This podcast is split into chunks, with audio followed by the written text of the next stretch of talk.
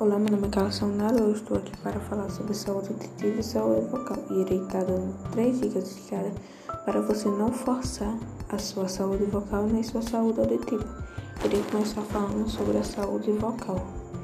A alcalinação. Tomar 2 litros de água diariamente deve, deve evitar a desidratação e comer maçã para, entre aspas, limpar o trato vocal. 2. Você come bem?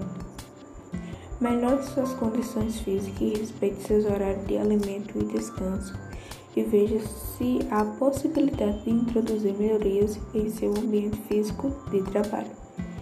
3. Não grite. Não grite ou cochiche. Manter a intensidade normal da voz e articular bem. O, o estresse consome a energia e pode exaurir a voz. Agora eu vou estar tá dando três dicas para não forçar sua saúde do ouvido ou a saúde auditiva.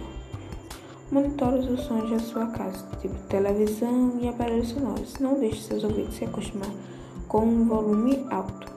Se estiver usando fone de ouvido ou qualquer outro aparelho sonoro, manter o volume no médio para como que possa conversar e ouvir e ouvir a música. 3. Evite ficar próximo de caixas de sons na festas, em shows de música ou trio elétrico.